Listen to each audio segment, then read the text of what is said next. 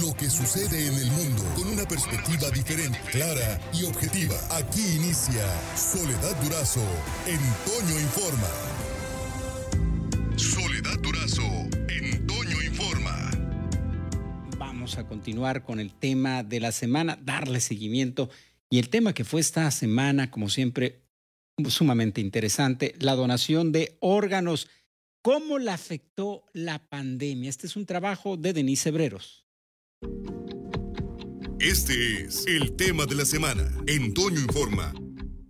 La pandemia también afectó los trasplantes, haciendo que disminuyeran hasta un 74% a nivel nacional y en Sonora un 67%. El doctor Ernesto Duarte Tagles, director del Centro Estatal de Trasplantes, nos habla de ello. La pandemia, al igual que muchas otras situaciones, afectó muy severamente los programas de donación y trasplantes. En marzo del año pasado se emitió una recomendación por el Centro Nacional de Trasplantes donde parara la actividad de donación a excepción de los casos de extrema urgencia. Esto ocasionó que para el tercer trimestre de, para agosto de 2020 de la actividad de donación estuviera en cero. Para terminar el tercer trimestre, es decir, para terminarse eh, cerrando empezando octubre, la donación en el país había descendido un 96%. 2020 eh, terminó con un descenso del 74% a nivel nacional y en el estado un 67%, ligeramente menor al reportado a nivel nacional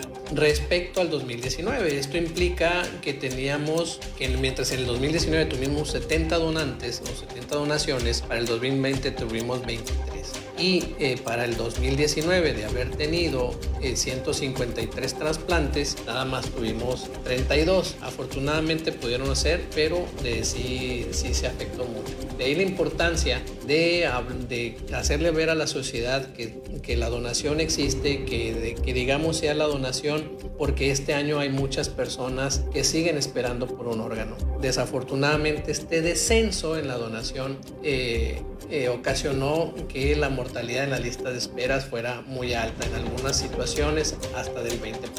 La donación de órganos es necesaria y salva vidas. Recordemos que de una persona que fallece por muerte cerebral, si es donante puede ayudar hasta 50 personas. Para hacerlo al fallecer, se debe de tener un documento oficial que lo autorice, como la licencia de manejo o la tarjeta de donante que emite el Centro Nacional de Trasplantes, así como hablarlo con la familia para que conozcan y respeten tu decisión.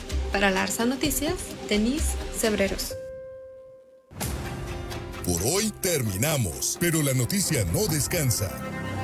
Y nosotros tampoco. Soledad Durazo le espera de lunes a viernes a las 5.30 de la mañana por la cadena Larsa Comunicaciones. Con más noticias, más información, más Soledad Durazo en Toño Informa.